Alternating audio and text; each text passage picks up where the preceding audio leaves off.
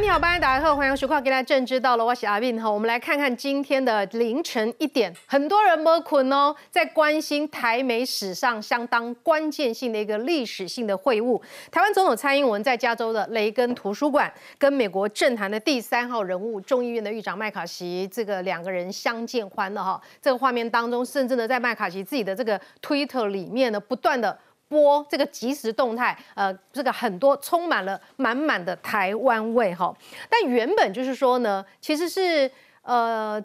有鉴于去年佩洛西访台之后，中国的整个短 K 党，所以台湾方面呢，希望说可以再低调一点，所以让总统来到这个加州跟麦卡锡来碰面。没有想到这样的安排，居然意外的引发了全世界的关注，一百多个媒体在报道这样的一个事件哈。那么华盛顿邮报是这么说的：这是台湾跟民主国家关系的新高峰。好。台湾跟民主国家不只是美国，是所有民主同盟之间关系的新高峰。换句话就是史上最好的时刻。华盛顿时报特别针对蔡英文总统怎么说呢？他说蔡总统此行是一位国际重要的领导者的身份来出访。观众朋友，那台湾那小小的一个台湾岛，居然在国际的舞台当中被一个国际级的媒体说国际重要领导者的身份出访。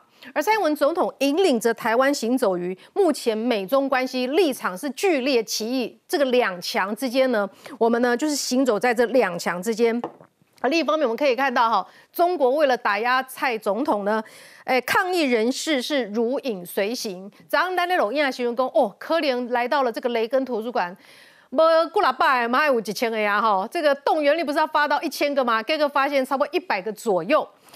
值得注意是，我有特别看 VC 啊，他们在纽约的时候呢，他们抗议蔡英文，因为你们抗议抗议蔡总统，在民主国家来说都无所谓，你就去抗议。但他抗议的这个口号是说打倒蔡英文，有没有觉得很熟悉？一直喊打倒蔡英文，打倒蔡英文。我们想跟这些这个抗议人士讲哈，我们已经不是文革时期了，你们更已经不是，你们已经走出红卫兵时代了哈，不要再讲这个老掉牙的口号。在我们民主台湾，我们是用选票来决定谁可以在一个国家当中掌握权力的。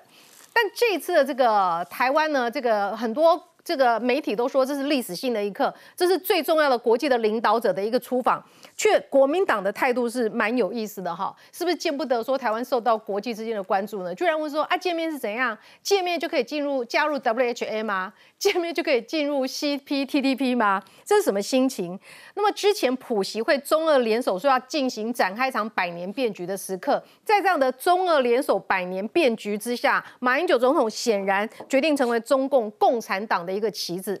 他现在呢，把国民党锁进了终极统一的路线之后，这对国民党来说会是好事吗？台湾人民又会怎么评价呢？我们今天都会深入的讨论。现在介绍一位来宾，首先叫民党立法委员罗志正。慧明好，大家好。来介绍是政治系的这个教授范志明老师。慧明好，大家好。我们介绍台湾智库的策略长王一川。大家好。来这里介绍资深媒体王石琪。大家好。这里介绍是国民党的台北市议员张委员。慧明好，大家好。来介绍是前民进党的新北市议员李坤城。慧明好，大家好。好，这个军事的部分哈，这次中国在这个。海景当中的巡回有蛮多值得讨论的部分哈，哎，邀请到的是资深媒体人康仁俊。欢迎大家好。好，这个讨论一开始，我们先来看看这历史性的一刻，我们的蔡总统跟麦卡锡会面的这一刻，来看 VCR。总统蔡英文首度在美国本土和美国政坛第三把交椅，众议院议长麦卡锡见面，在加州雷根图书馆，双方握手，这一刻写下历史新页。Today I am honored to welcome Taiwan's president to the Reagan Library. But Speaker McCarthy, I want to thank you for the hospitality. And that is bright and warm. It's just like California sunshine. 给足面子，一开口就是台湾总统。现场共十八位跨党派议员参加，形同国会力量支持和台湾站同一阵线。I believe our bond is stronger now than at any time or point in my lifetime. Strives to be a reliable partner to the world. In our efforts to protect our way of life, Taiwan is grateful to have the United States of America by our side. Let us be mindful of the principles that have forged our great partnership. President Reagan said it best. Freedom is never more than one generation away from extinction. It must be forceful and defended constantly really by each generation. 知情涉外人士也说，蔡麦会凸显台美联手拒绝威权红线，并有效控管风险。换句话说，就是不甩中国威胁。台美双方为了这场会面来回沟通，瞧了至少四五次。会形同告诉中国，台美关系比你想的还要坚固。尤其闭门会后，麦卡锡在 Twitter 秀出合照，写出对蔡总统到访感到无比荣耀。而选在雷根图书馆空军一号前发表谈话，更象征接待最高规格。就在这里，台湾总统跟美国众议院议长历史性会谈，还发表谈话，为台美关系写下新篇章。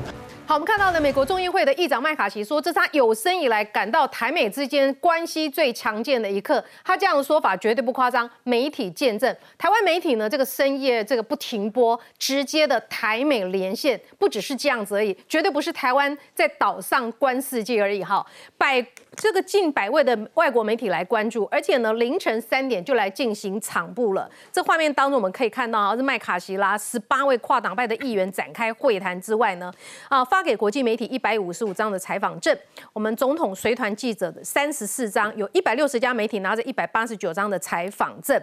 NBC 的记者讲了哈，凌晨三点半天还是黑的时候就来的，听说有上百家媒体要来，所以要赶紧来卡位。华盛顿邮报说，标志着八年来努力提升台台湾国际形象、强化共享民主价值国家关系的新高峰。CNN 说，这是一场备受瞩目的事件，标志着民主的团结对抗中国的威胁。CNN 国资深的国际特派 Will Ripley 怎么说呢？台湾虽然只剩下十三个邦交国，特别是蔡总统出访之前，哎，中国在拿钱砸了一个走哈。其实台湾民众对这已经无感了，钱省下来跟他困话了哈。那么这个 CNN 的资深特派说，呃，这是对蔡英文来说重大的政治胜利。新加坡 CNA 的记者 Cat Fisher 怎么说呢？美国试着一边不引起中国的反感，一边继续展现出华府支持台北的态势。BBC News 怎么说呢？哎呦，台湾现在好像陷入了一段。危险的三角恋，这个三角恋的过程当中，最怕是两边暧昧不清。要讲给谁听？讲给国民党听吗？讲给柯文哲听吗？好，我们想要请问一下，哎，罗委员，您长期研究国际关系，当了国际关系的教授这么久，好，现在在当立法委员，麦可锡讲的，这是台美关系最强烈的时刻，您是否也是这么看？完全同意。好，尤其在一九七九年断交之后，这样的一个访问或这样的一个见面。是前所未有的，嗯，不过用三角恋来形容，我觉得不太适合，对，因为我们不是恋，我们只有一个恐怖情人，我们只有恐怖情人，中国一直要来骚扰我们，来骚扰我们，怎么会我们练过去了？嗯，唯一练就是马英九要练过去了哈，但很清楚就是说这是一个关键性的突破性的，是一个历史性的一个见面，但是很可惜的，国民党缺席了，嗯，大家可能没有特别注意看，在美国这是一个跨党派的国会议员站在麦卡锡的背后来欢迎台湾总统。台湾的立法员也有人去哦，但是国民党缺席了。民进党有人去，嗯，时代力量有人去，民众党的立委也有人去，嗯，但就是没有国民党去。当时各党派是啊，可惜的，蛮可惜。他们不是格局要大一点，因为我们常讲外交对外是不分党派的，因为那是国家利益。显然国民党选择缺席，甚至背葛这样的一个重要的外交的一个进展，嗯，也缺席，见证了台美关系有史以来最好的一个时刻。不过我们在分析外交的事件哈，常从人时事地物来看了。这个当然是美国第三号人物跟台湾的总统见面，嗯，但更重要是背后有跨党派的一个意义在里面，而且这些人事实上是长久来推进台美关系很重要的推手人嘛哈。时间点，现在美国已经不太在意说中国会不会抗议了。每次美国啊过去了碰到中国要抗议或是台美关系紧张，哎，美中关系紧张的时候。就刻意淡化跟台湾的关系，嗯，显然这次已经不管了，嗯，就算中国抗议，我还是让这个公开的活动，甚至是拉高那个这个媒体的曝光，嗯，人时事，这是很重要的一个事件，最重要怎么样？有实质关系的推动，看到没有？有闭门的会议在那边，嗯，闭门会议跟国会议员在推进台美关系做很多的讨论，而且这个地点是在雷根这个图书馆，嗯，这个有意义的，因为我们知道一九八零年代的时候。美国总统雷根，他当时有一个字来形容当时的美国跟苏联关系，叫做新冷战。嗯，而雷根总统在英国国会演讲的时候讲了一句话很重要，他说：“民主自由的向前迈进，终将会把共产主义埋进历史的灰烬当中。”所以那个时候反共是一个重要的一个主轴。而我们反共的马前总统对呀、此时此刻，这这这看起来是非常，坦白讲是很尴尬、很讽刺的一个场面。那雷根总统最终最终啊，把这个苏联给埋进了历史灰烬里面去了。然后更重要，你看那个画面啊，麦卡锡跟总统见面的时候，后面有一台飞机是空军一号，是空军一号代表是美国总统，嗯，所以代表了美国行政部门跟美国的立法部门，美国共和党跟民主党一起站在一起，嗯，来背书台北关系的进展。是。我相信这的确是美国对蔡总统的信任，也是对台湾的一个肯定。好，这是台湾台美两国双边这关系当中呢，这个最为强健的时刻哈。我们觉得很遗憾，国民党缺席了。我们更遗憾的是，国民党呢有一些酸言酸语，酸些什么？等一下再来跟大家报告。但是呢，这个比较偏蓝的媒体有提到这样的一个说法，是说呢，这个民进党们自嗨。其实美国官方也还是冷对蔡英文总统啊，还是冷对啊！你们自嗨什么什么最好的时刻？虽然呢，这个我们看到华盛顿邮报讲了，我们讲到看到 CNN 邮报讲了，CNN 更呃刚刚讲到纽约时报更是说，哎，蔡英文总统已经是国际级的这个领导人了。有人讲民进党的自嗨，干嘛要这些民进党个厉害哎？而且国际共同大家来嗨，只有国民党不来嗨。国民党自己不嗨嘛，也嗨不起来了。所以我觉得这件事情其实就已经历史定位了。为什么？就蔡英文这八年的总统任内，的确是把台湾跟美国的关系拉到一个史无前例。这让我想起了一九九四年五月，那个时候李登辉总统他要去哥斯达黎加参加，也是就总统就职典礼，结果他要过去美国，美国那个时候怎么样？不让你进美国本土哦。嗯，在哪里？在夏威夷，然后在一个军事基地。根本看不到其他的民用航机在那个地方。台美关系，我觉得我觉得李登辉先生地下有知，看到小英作为他的一个传承者，今天获得美国这么高规格的待遇，我认为啊，他的九泉之下，他也觉得非常欣慰。台湾高好厉害，有真的是交交交交给李啊这个小英，绝对是所托啊，绝对是有有这个达到他的当初的期待，而不是所托非人。所以我我必须要讲，就是说，在这个雷根。这个进这个总了图书馆为什么重要？我们知道雷根是目前美国历任总统，我讲的是现任总统在内啊，民调始终是不坠的，因为他是反共先锋，他非常反共，他是反共的先锋啊。那一九八二年呢，八月十七号，当时中国跟美国签叫八一七公报，是里面有两个很重点，第一个，中国要求美国售给台湾的武器不可以比。这这个中美建交的时候还要好，要逐年降，而且要逐第二点要逐年下降。嗯，结果隔天呢，就八月十八号，雷根给了蒋经国总统啊这个六项保证。是，事实上我们看到最美国最近卖给我们，不管是什么死神无人机也好，都是美国现役的使用的武器。所以我觉得雷根对台湾的重要性是非常重大。那个六项保证。让美国对台湾售武器不受到中国的制衡，所以就您的观察，也不是民进党在自嗨，这是国际可以共同认证的。对，最近很多人学到了一个新的英文字，不是新年人，就是很熟悉，叫 bipartisan，呃，不是共和党，不是民主党，是跨党派的议员都来挺台湾。十点的时候，我们看到这个议议长麦卡锡亲自迎接蔡总统，然后旋即呢，两个小时之后。公开的演说，共同来开这个记者会，然后呢，再来跨党派的议员举行记者会，这个接受媒体的询问。这个跨党派的成员，最近大家都有看到了哈，不还不会结束，还没有结束。来看看，紧接着拍卖会之后呢，美众院外委会的主席就要率团来到台湾了，一样是跨党派的众议员，在这个外交。外委会主席这个 McCall 的这个带领之下，七个人来到台湾，要强化美国经济国防关系。蔡总统是七号返台的，这个 Z 型人八号就会看完蔡总统之后来离席。还有呢，这个大家可以看一下这个麦卡锡的推特哈，这个连发浓浓的台湾味，几张照片给大家看哈，都是即时动态。好，我今天是大家大合照。哎，开会的照片都是有的。这个两大巨头的会面，以及呢迎接的会面，满满的都在这个麦卡锡的推特里面。另一方面来看呢，国际之间的关注，刚刚呢陆陆续续给大家看到了哈。还有来看看这个雅虎日本版的雅虎，最大头条是什么？蔡总统访米国，在日本是美国是米国哈，哎，所以在日本也是大家关注的焦点。国际之间怎么样看这个这次的这个历史性的一刻？我们再来看 VCR。台美关系在现场上百位外媒镜头下迈入新里程碑。U.S. House Speaker Kevin McCarthy greeted Taiwan's President Tsai Ing-wen in California. 미국이 타이완과 단교한 뒤 미국 땅에서 처음으로 두 나라 최고위급 인사가 만난 건데 全球媒体紧盯蔡麦会，CNN 驻台记者分析总统谈话，字句斟酌，避免触怒北京。 Not surprising, but I, you know, as someone who's interviewed Tsai Ing-wen and who knows how well prepared she is, how much thought she puts into every word that she speaks, how careful she is not to say anything that could cross a line that could, uh, you know, push Beijing or give Beijing an excuse. 避谈台海冲突，着重美台交流，不愿北京过度反应，反而模糊此行焦点。NHK 分析，这场历史性会面也牵动明年总统大选。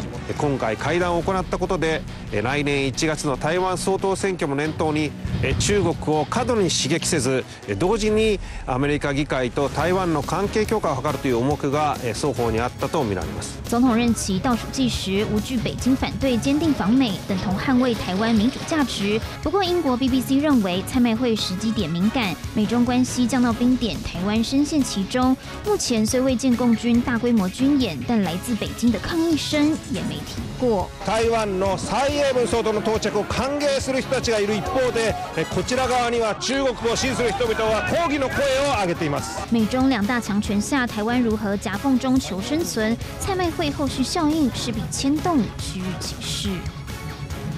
好，思欣，你有观察到吗？这绝对不是台湾或者是偏绿的人在自嗨而已，这是全世界关注的。的确，嗯全球都在关注，而且全球都蛮嗨的。你知道，为了要卡一个好的位置哦，台湾的这个记者团啊，他们是摸黑就出门，为了卡到最前面，他们觉得啊，台湾队，所以 Team Taiwan，所以他们要这个抢抢头香、抢第一。那后来就是陆陆续续很多国外的媒体也都跑去卡位，但是呢，就没办法卡到那么好的位。然后呢，这光报名的就有一百一百六十个。然后呢，再加上一些摄影记者啦，然后夯不啷当接近两百个媒体，所以看到的呈现是什么呢？我这边这这一叠，它是一本哦，它不是只有这一张《华尔华尔街日报》哦，包括了德国的媒体啦，然华尔后街日报是头版，头版头条，哦它这个是头版头条，嗯，然后后面呢有有各家媒体啦，什么 CNBC 啦，然后英国金融时报啦，然后甚至阿拉伯媒体。全部都派人采访关注到，中东也关注，嗯半岛电视台。也就是说，全球都高度的重视，毕竟这是中华民国总统在美国的土地上面见到的最高层级的一次。他的确让台美之间的那个关系像爬楼梯一样，一直往上一阶一阶往上爬。哎，一开始是不是觉得说哇，这个我们要低调一点哈，所以的公本来加州碰面就好了，没有想到反而变成全世界关注的焦对，点，因为中国的对因为中国跳很高，就是嗯中国跳越高，就表示说这件事情我们做的有多越正确重要，越正确。中国不是先在纽约的时候派出了他们中国的侨民在那边抗议吗？然后呢，聚集了一些人之后，然后传出来说，哦，原来他们收了走路工，一个人是两百块美金，然后哎，工时也不太长哦，两百块美金美卖哈、哦。那可是重头戏是蔡英文跟麦卡锡见面在洛杉矶，所以在洛杉矶的时候呢。中国就更大阵仗，事前就先下达了这个这个这个命令，说一定要抗议到有感声势，一定要做出来。然后原本是要号召一千人，嗯，然后结果然后就说啊，这个酬劳呢是四百块美金，就直接翻倍哦。纽约的时候是两百，然后在洛杉矶的时候是四百。结果发生什么事情呢？发生纽约的侨民就很生气。说，哎，凭什么我们两百，他们四百？哦，这是瞧不起我们 纽约的老粉红吗？老粉红跟老粉红，东岸跟西岸之间的老粉红在互相互相看不爽，说凭什么你要拿我两倍？嗯，但是呢，不要生气，因为他们也没有拿到四百。然后呢，结果呢，好啦，在这个群组里面呢，他就讲说，刚刚打电话来联系啦，明天十一点哪里哪里集合，但是呢，这。四百块变成八十块了，哎呀，这样子东扣西扣的，祖国统一大业何日可待啊？那为什么四百变成八十块？因为这个是这个中国驻洛杉矶的领事馆的副领事在那边统筹规划，嗯、想当然他在召集了这些人之后呢，其实那个钱就层层的被剥掉，也就是说这些被这个号召去抗议的，他们本身也成为了韭菜的一环呐，就是也被一层一层的割掉了。你看下面这个他说什么？层层扒皮，搞得爱国都没动力了。也就是说，中国的爱国啊，嗯，是靠着钱，给你四百。我才来爱国，比较爱国没有四百了，只有八十了，不好意思，我就不大爱国了。这就是中国的这种号召人来 来抗议。那但是你抗议跳这么高，其实的确是助长了蔡英文这一次见面的这个能见度。双方台美之间其实事前都还算克制，都很低调，一直到蛮时间接近了才公布，哎，有这样子的行程。然后本来哎麦卡锡要到台湾，然后哎现在在美国，也就是说其实。美美国跟这个台湾之间都尽量的用一种我们彼此都能接受，然后这个尽量不要让中国抓到小辫子的方式来进行这一场会面。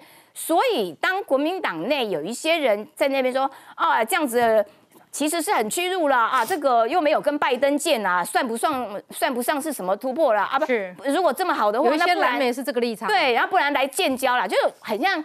酸。幼稚园小朋友在吵架，就是说，蔡英文的外交成绩代表的是中华民国的外交成绩，对，也代表的是说，你你来不管是蓝营的、绿营的、白营的，其实都同样的，因为蔡英文的形成垫高了这个跟民主阵营的深化。所以倒也不用像个幼稚园的小孩子在那边耍嘴皮啊。好，不过我觉得中国的在蓝政策其实要改弦易辙。过去美国在乎的是中国的市场，中国便宜的劳动力。所以当你逼着所有国际的美国的这个企业一定要把台湾列在中国一项的时候，他们买单，因为那时候看你的市场。现在不是了，不一样了。中国、美国这个世界工厂要脱离中国的时刻，你看中国战狼。写信威胁麦卡锡，哈，在蔡麦会的前夕，这是福斯新闻网、国家评论杂志的报道。中国驻美大使馆向美国国会以电子邮件哦，向这个麦卡锡其他计划跟蔡总统会面的议员寄威胁信，说中国不会坐视不管，如果真的发生会有后果。哎，写了四页的电邮，哈，这个佩洛西，好，他说前议长佩洛西去访问台湾，引发中美关系严重危机，美方哎。他们居然对美方讲这种字，要学到这些教训。阿川兄，美方现在有没有学到这些教训？各位甲注意甲看，麦卡锡为着这张批，为着阿强阿甲强伊话未爽。他发五在推特发五篇文章，是在三个小时内呢。咱在座哪咧写脸书，三点钟发五篇，你就知我生气。嗯，他我们台湾的媒体的速度都没有麦卡锡快。伊第一场，第一场伊交蔡总统解接的时，你看伊鞋啊是伊的特色，他那个袜子是一双花花的袜子。嗯，我只关注到这个，好好。然后呢，后面他就每一次他的照片都比我们国内的媒体快，他变成一个媒体。为什么？因为他要表达说他对这一场会面的这一个重视啊。结果他要参与这个会议之前呢，要跟他一起参与的这十八个、十八位的这一个呃众议院议员呢，都收到了中国大使馆的信。那一封信里头重点有几个？第一个，他说上次啊，上次你们的议长到台湾去，你们应该有学到教训。那些议员想说奇怪，我们没有什么教训啊，我们没有被教训啊，讲话怎么会这么？第二个说，你如果跟他见面，我们会采取坚决的行动。台湾的问题是中国核心的利益啊，台湾问题是中国核心利益啊，交关关几家的枪人给上面管呢？他说，你们有没有看到在纽约的时候啊，多少的民众抗议蔡英文去，然后。美国的议员说：无啊，嘛无到一百个啊！啊，恁刚开代表七百五十万，啊叫无到一百个啊，号称一千两百个哦。啊，伊嘛讲哦，啊，你个好讲，可以讲，我现在要求你们不可以跟蔡英文见面。那一封信啊，四页全部被公开，被美国的共和党的众议员叫 Hinson，就直接在他的推特上把那一封信原文照登给大家看。他们总共有三次出现嘛，就是第一次是这个接他的时候握手。然后呢，接下来是这一个呃开呃进去以后呢，开完会出来，两个人站在那里，哎，一高一低的吧，搞到十几个猛攻，哇，那个麦卡锡为什么那么高？哦，你看他们两个那个演讲台是调过呢，就调到一样的这一个高度。我可以看了那个画面，我想一件代志，讲蔡总统从头到尾都讲英文，包括这大家面对面的时阵，在在讲说什么加州的阳光的时候，蔡总统对讨论讲英语。啊，迄个人也是好友谊嘞，我了烦恼啊，你知无？坐几排。你开始担心接下来会怎么样？我做完了讲去坐大迄位，若好有伊就对。后壁翻译哦，甲翻译嘛听无，可能连 Good morning 都翻译讲伊搞到工商安尼。所以这对一个国家多重要。嗯，当一个台湾的这一个总统在这种国际场合能够畅所欲言，讲他的想要讲的话，那个避免的是。避免的那个阵容里头，有没有发现还有一个经济部的次长？哎，嗯，这个谈的还是实质跟经济合作有关的议题嘛，所以才会有经济部的次长也一起去坐在那里。好，所以这样的一个成果对台湾来讲，尤其对我特别讲对蔡总统，蔡总统这三年哦，也可能刚刚讲这几刚一想华裔，嗯，因为他真正做到他想要做总统的样子，好，国防、两岸、外交，他终于可以去展现。他喜欢做的事情，然后他当一个中华民国总统该做的这一个使使命啊，跟这一个任务也完成了。这个所谓历史上啊，我们跟美国的这样的一个关系上一个非常重大的一个突破。台湾是一个小国家，但是《纽约时报》说了哈，这个蔡英文是国际重要的领导者。一个小小国家，但是我们的总统是国际间重要的领导者。中共。中共除了文攻之外，文的武的来给你 Q，武的方面怎么 Q，Q 的程度是怎么样？包括他们的海巡零六做啊，它的轨迹是怎么样？对于台湾会造成什么样的冲击？广告之后我们更多的分析，马上回来。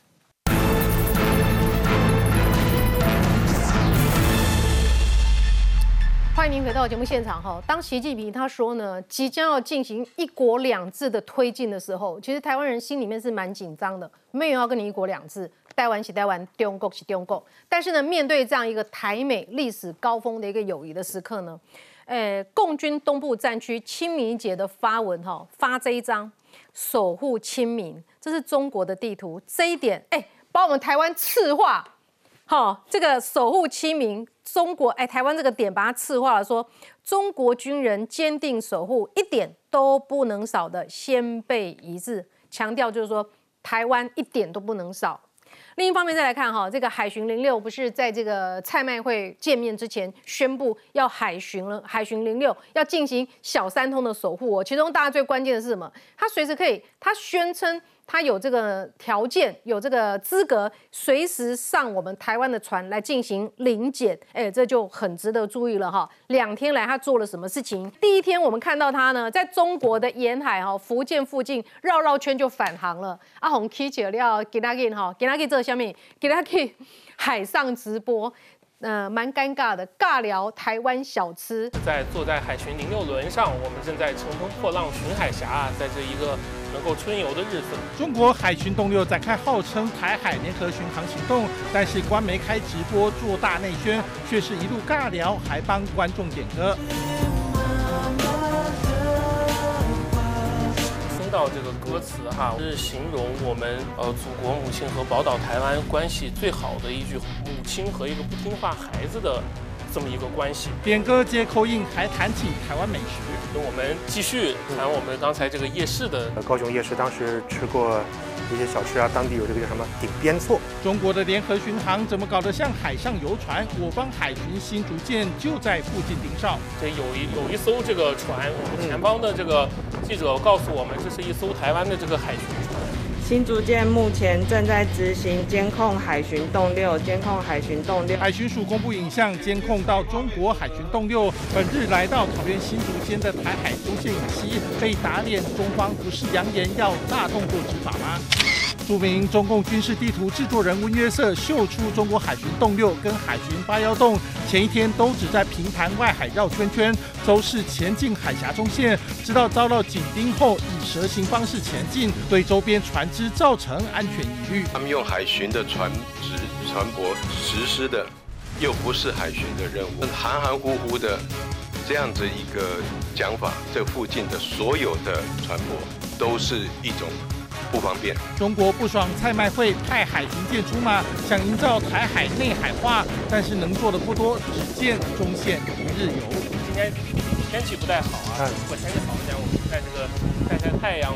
哦，到底这两天的航机是怎么样的一个状况？对台湾造成什么样的影响？任俊，他这一次用这个所谓的福建海事局的下面的海巡洞六哦，那海巡洞六基本上你如果看它这个船只来讲，它其实大概是在六呃满载的排水吨排水量大概是在六千六百吨左右，本身船只上面其实没有任何的武装力量，所以你在画面上面所看到，它是比较属于哦，我们就类似像我们这种海巡单位，所以你看它真正船上面的主力的东西叫做什么？你要主力武器叫做水炮。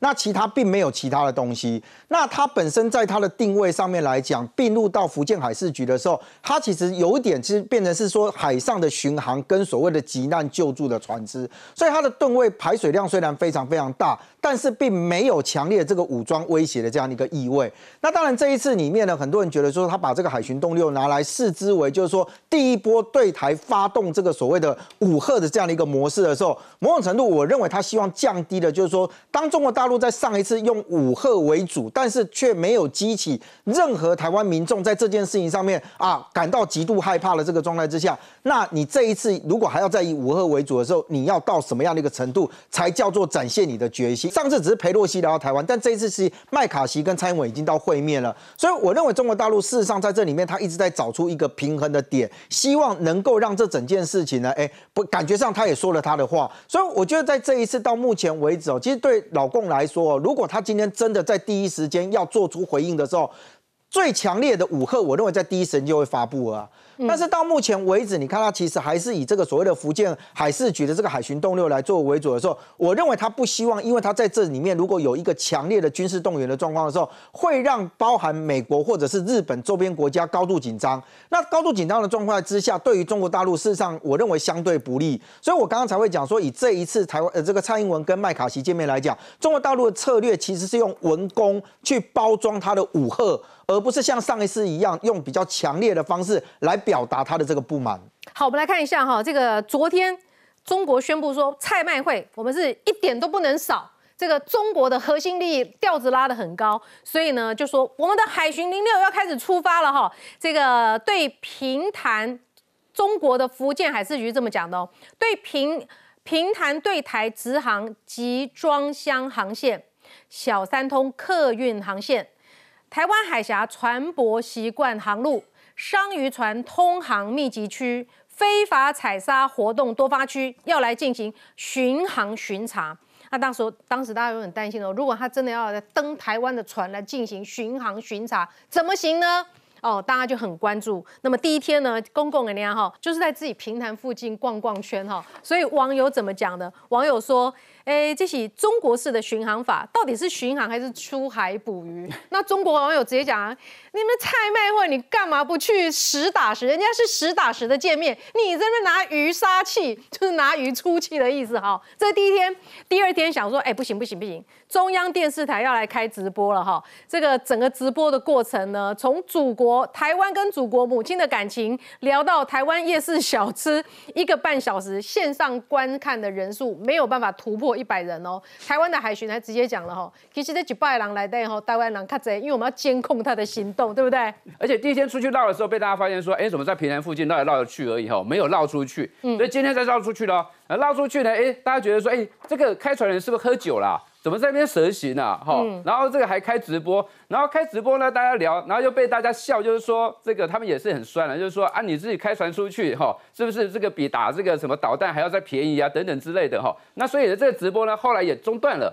就不直播了，嗯，因为再弄下去的话会被闹笑话。那所以说，对于中国来讲的话，后续会有什么样的一些军事上面的一些演习，可能也会有，但是我觉得不会像说像去年裴洛西来台湾的这一个强度这么高，而且这次。蔡英文总统到美国，的确就像大家所讲的，如果说是呃，像上次是，比如本本来说了是麦卡锡要来台湾的话，可能还没有办法吸引到两百多家。这个国外的媒体哈来报道，那这次反而去到美国，去到洛杉矶，有超过两百多家的这个外国媒体来报道，反而把这件事情的能见度把它提高了哈。而且可以预见，接下来美国应该不少政要会陆陆续续来那你像像这个众议院的这个外外交委员会的主席，对外交委员会，对外交委员会主席，还有州长会过来，所以我认为说，像蔡总统这次去哈，有有有一些重点哈，值得大家去注意。第一个，他认为说哈，这个和平是要靠实力。好，所以他就提到说，雷根的总统他所提到的说，要维护和平，哦，那必须先强大自己。所以呢，和平要靠实力，尤其在雷根图书馆，大家知道，刚才提到说，一九八二年的这个雷根总统的六项保证，嗯其中大部分都提到军售这部分。那第二点就是说，团结更有力。那所以说，我们在这边，他蔡英文蔡英文总统说，台湾不是孤单的。然后麦卡锡这个众议院的议长，他也是说，我们从来没有见到说台美的关系像现在这么的扎实。然后第三个就是说，台湾跟美国的关系也不会因为中国的干扰受到影响。所以这个中议院议长就讲说，我是中议院议长，我要去哪里，我要跟谁见面，好、中国没有这个权利，哈、这给我说三道四的，嗯所以他也讲得很清楚啊，包括说那一些什么中议员收到一些恐吓信，也不甩他们了。第四个，我认为蔡英文总统去访美，虽然中国是用了这个跟洪都拉斯建交的方式，甚至拉了马英九去中国，想要来削弱蔡总统到美国访问的这个正当性跟能见度。但是我认为，当两个人蔡总统跟这个麦卡锡见面之后，这么多国际媒体来报，根本说。这个这个中国，他想要达到说，哎，把这个哈蔡英文总统这个能见度把它消低后，这个作用我认为已经达不到了。我说，所以所以这次我认为是一个非常成功的类似这个国事访问的一个非常具有历史性意义的一个国事访问。好，这是台湾蛮重要的一刻。可惜的是什么？国民党缺席了。国民党缺席还不止如此，还要酸是怎么回事？国民党怎么说呢？哎，见了面就能建交吗？可以帮助我们加入 CPTPT 吗？可以签署 PTA、FTA 吗？哎，帮助台湾加入今年的世卫大会 HWHA 吗？希望能够有所突破。委员这样的一个立场，对国民党来说有加分吗？呃，我先讲哈，这个立场的反应当然是有，我觉得有一点点西反式的反应哦。但我我举个例子来讲，我们今西反式就是说，只要骂民进党就是西反但我应，必须说不对，？在不管做好做不好在野党的确有部分的这个反应跟民意是这样子去呈现的。但我觉得还是回到蔡英文总统今天访问美国，呃，过境美国哈，那整个接待规格，我们客观的去看这个事情哦。假设今天，我们回到过去马英九总统出访出访或过境美国的时候，当时他去了哈佛大学去座谈，然后也是用中华民国总统的身份，那接待到的这美国官员，相信马英九在美国的时候接待到官员的层级或怎么样，蓝军支持者应该是很开心的。嗯，那同样的，今天蔡英文去了之后，当然蔡英文是民进党籍没有错，是不是跟国民党是不同党籍的？但的确是中华民国的总统。他见到哪一个层级，基本上大家应该觉得说，跟美国关系基本上稳定跟友好，对台湾来说，对中华民国是比较有利的哦、所以我当然觉得说，这样有部分的国民党的所谓民意代表去做这样这样的反应，我能理解是对选民的交代，但客观的回到整体来说的话，我觉得这个其实就是为了酸而酸哈，这就是我觉得其实当然。大可不必。我觉得其实对，我觉得多点祝福啦，因为老实讲，这就是民进党或者蔡英文的他任内最后一个政绩嘛，这个其实基本上国民党也拿不走的哦、那当然你说对于这个台美之间的关系到这个历史到历史性的最高点，基本上我是同意，而这同意我也觉得哈，来自于说其实过去国民党主政时期的时候，希望维持对对中国大陆跟对美的一个平衡哦，两边都要发展。那现在民进党政府主政的时候，很明确的就是说，在这国际对抗局势下，完全的向美国去倾倒哦，这是目前目前的一个外交主要的政策哦。那这样子的这政策呈现之下，美国一个比较正面的回应，我也觉得是呃应该去达到的一个目标哈。包含现在跟麦卡锡在跟蔡英文在这个美国国土见面的事情哦，老公这反应我觉得是正常的反应啊。而且为什么为什么大家会觉得他没有那么激烈？主要很大的原因是因为过去众议会的这种众议院的这议长哈，跟所谓台湾的这个元首见面，在台湾已经发生过两次了。相信在台湾见面，其实对于整个国际冲击的局势影响会更高。所以在美国，其实我也觉得已经是这美中台三方彼此有克制，而且比较能接受的一个，我觉得一个妥协的一个平衡机制的平衡点在那边。所以我觉得这也是三方稍微比较能接受的事情哈。但我们这次来看一下中共的一个反应哈。嗯，他其实我觉得他不只不是针对这个蔡呃麦麦卡锡跟蔡英文的对谈而已啊。我们刚刚讲那个海巡军舰的问题啊，他没有武力啊，他这边绕一个绕一个绕绕一个那个平潭绕了一绕一圈哈，大家觉得很好笑。重点我觉得反而是要看所谓山东舰跟经过与那国岛那个驱逐舰对日本跟对美国释放的一个他的抗议的讯息啊。所以这一次老实讲，美国跟日本都被扯进来了啊、这的确是台湾在这个美国跟中国彼此对抗底下，我们怎样去取得我们最大的一个利益化，这才是我们现在主政者应该去做的一个事情哦。好，这个任俊，这个中国山东号出现在鹅銮鼻外的两百海里，好，这应该怎么解读这个讯息？还有呢，这个。